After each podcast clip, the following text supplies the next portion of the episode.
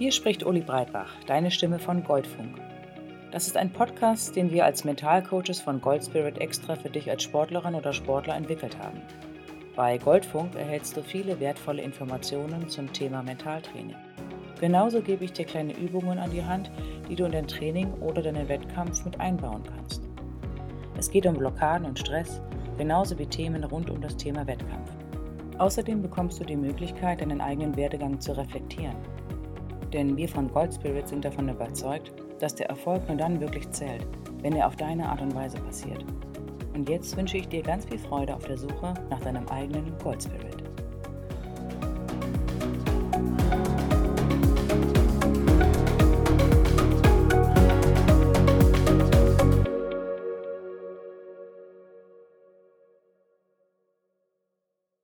Mit Freude läuft's besser, oder? Erst der Spaß und dann das Vergnügen. Hallo und herzlich willkommen zur heutigen mentalen Trainingseinheit und dem wunderbaren Thema Freude. Das ist ein tolles Thema, auf das ich mich selber schon richtig freue. Spaß ist erstmal etwas Schönes und ich denke oder hoffe, dass du deinen Sport vor allem ausführst, weil du daran Freude hast. Dass die Dinge leichter von der Hand gehen, wenn du sie mit Spaß tust, ist kein Geheimnis und absolut nachvollziehbar Enthusiasmus erwächst aus Freude und Motivation kann ebenfalls ein Resultat daraus sein. Dass der Sport mit Freude schöner ist, ist eine Sache. Aber wirst du auch besser, wenn du Spaß daran hast? Der promovierte Sportwissenschaftler Marco Ratschlag hat sich explizit diesem Thema gewidmet und in zahlreichen kleinen Studien zusammengetragen, dass unter der Emotion Freude zum Beispiel die größte Schnelligkeit, Sprungkraft, Ausdauer und Kraft entwickelt wird. Bei Emotionen wie Angst, Trauer oder einem neutralen Zustand sind die Leistungswerte deutlich geringer. Zwar kannst du mit der Emotion Wut ebenfalls ein hohes Kraftniveau erreichen, aber am besten fühlen sich langfristig die Athleten mit der Emotion Freude. Was bedeutet das für dich? Freude lohnt sich. Der überragende Biathlet Fritz Fischer mit zahlreichen Weltcupsiegen und Dutzenden WM- sowie Olympiamedaillen in den 90ern beschreibt den Unterschied wirklich erfolgreicher Athleten folgendermaßen. Die Top-Biathleten sind körperlich alle gleich stark. Um zu gewinnen, muss man das richtige Mindset haben. Man sollte bereit sein, sich zu schinden, in der Lage sein, sich in jeder Situation zu konzentrieren und vor allem sollte man sich auf die bevorstehende Belastung freuen. Er betont, dass die Wettkampf- wie Wettkampfbelastungen sich nicht wie Stress anfühlen sollten, sondern dass es mit Freude getan werden sollte. Das genau kannst du trainieren, indem du dir immer wieder bewusst machst, was genau das Schöne an deinem Sport ist. Einerseits leuchtet dir wahrscheinlich ein, dass Freude etwas Schönes und Förderliches ist. Aber die Freude hat in unserer leistungsorientierten Gesellschaft leider nicht immer ein hohes Ansehen. Das sehen wir an vielen Volks- und Binsenweisheiten, die wir alle seit unserer Kindheit kennen. Das sind Sprüche wie erst die Arbeit, dann das Vergnügen oder jetzt beginnt der Ernst des Lebens. Es sind Sätze wie das hier ist kein Ponyhof und vieles mehr, was uns suggeriert, wenn es ernst wird oder wichtig ist, dann darf es eigentlich keinen Spaß machen.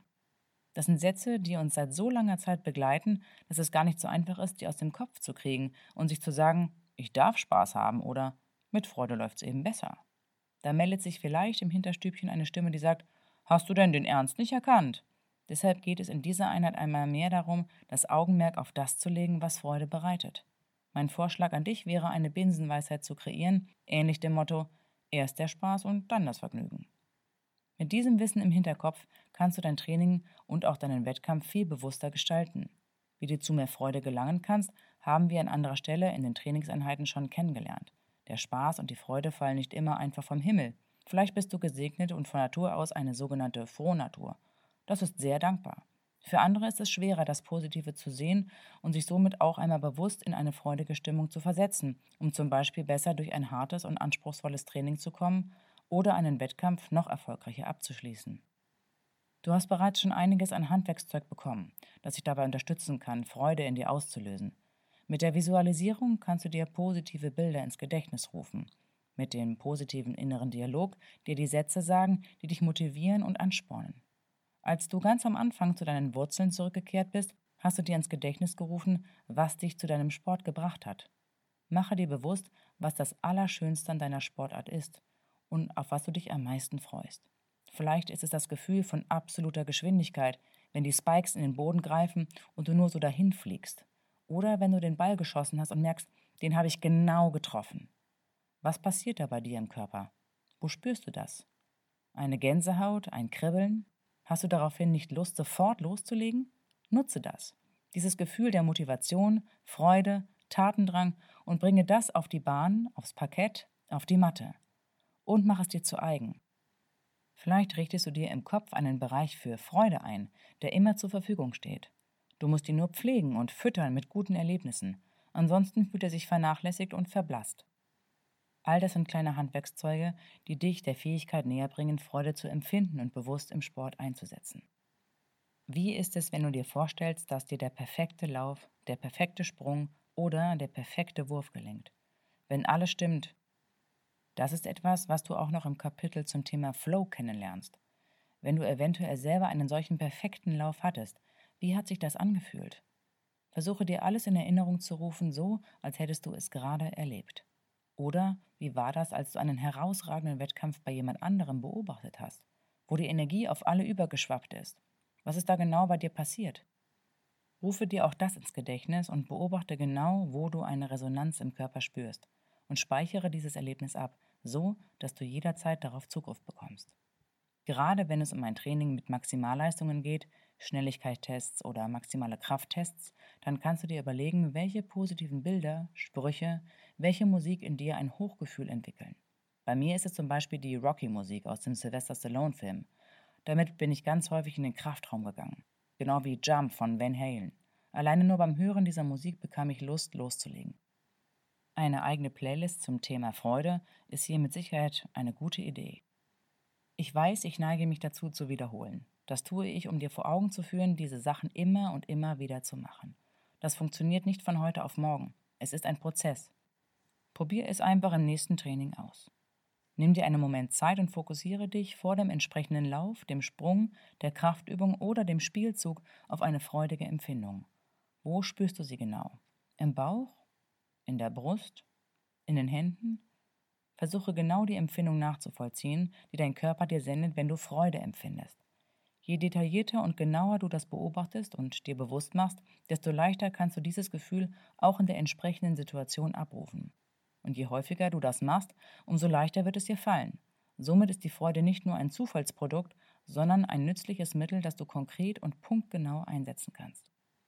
Der Psychologe Martin Seligmann hat sich explizit mit dem Thema, wie wir positive Emotionen weiter ausbauen können, beschäftigt. Wenn dich dieses Thema mehr interessiert, kann ich dir seine Literatur nur ans Herz legen. Vor allem das Buch Flowerish, wenn Menschen aufblühen. Seligmann hat unter anderem nachgewiesen, dass Personen, die tagtäglich das Positive niederschrieben, ihr Gehirn nach sechs Monaten scheinbar umprogrammiert hatten. Die Probanden empfanden sich als weniger ängstlich und beschrieben sich als allgemein glücklicher. Das heißt mal wieder, du kannst aktiv etwas dafür tun. Mein Vorschlag ist, setze dich jeden Abend einmal hin und schreibe drei Dinge auf, die dir an dem Tag Freude bereitet haben. Das ist eine wunderbare Übung, um dich auf das Positive, das Freudige zu konzentrieren Du wirst wahrscheinlich mit der Zeit viel mehr positive Geschehnisse wahrnehmen als vorher, einfach weil du deinen Fokus verändert hast.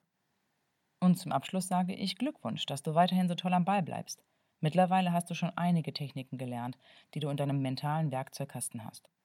Und mit so viel Disziplin und Durchhaltevermögen bin ich mir sicher, dass der Erfolg und mit ihm der Spaß nicht auf sich warten lässt.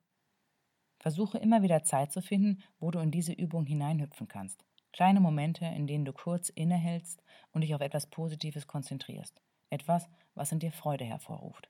Oder nimm die Momente bewusst und ganz intensiv wahr, wenn du etwas Freudiges erlebst. Und wenn es nur der Sonnenstrahl im Gesicht ist, der gute Schaum auf dem Cappuccino oder das Lächeln der Kassiererin. Erstmal ist es einfach schön. Und zum Zweiten hilft es dir bewusst, in dir diesen freudigen Zustand zu erleben dann wird es dir auch gezielt in schwierigen und wichtigen Trainingseinheiten oder im entscheidenden Wettkampf gelingen. Auch hier gilt, Übung macht den Meister. Und jetzt wünsche ich dir wieder ein erfolgreiches und vor allem freudiges Training. Ich freue mich schon auf die nächste Trainingseinheit mit dir. Ciao!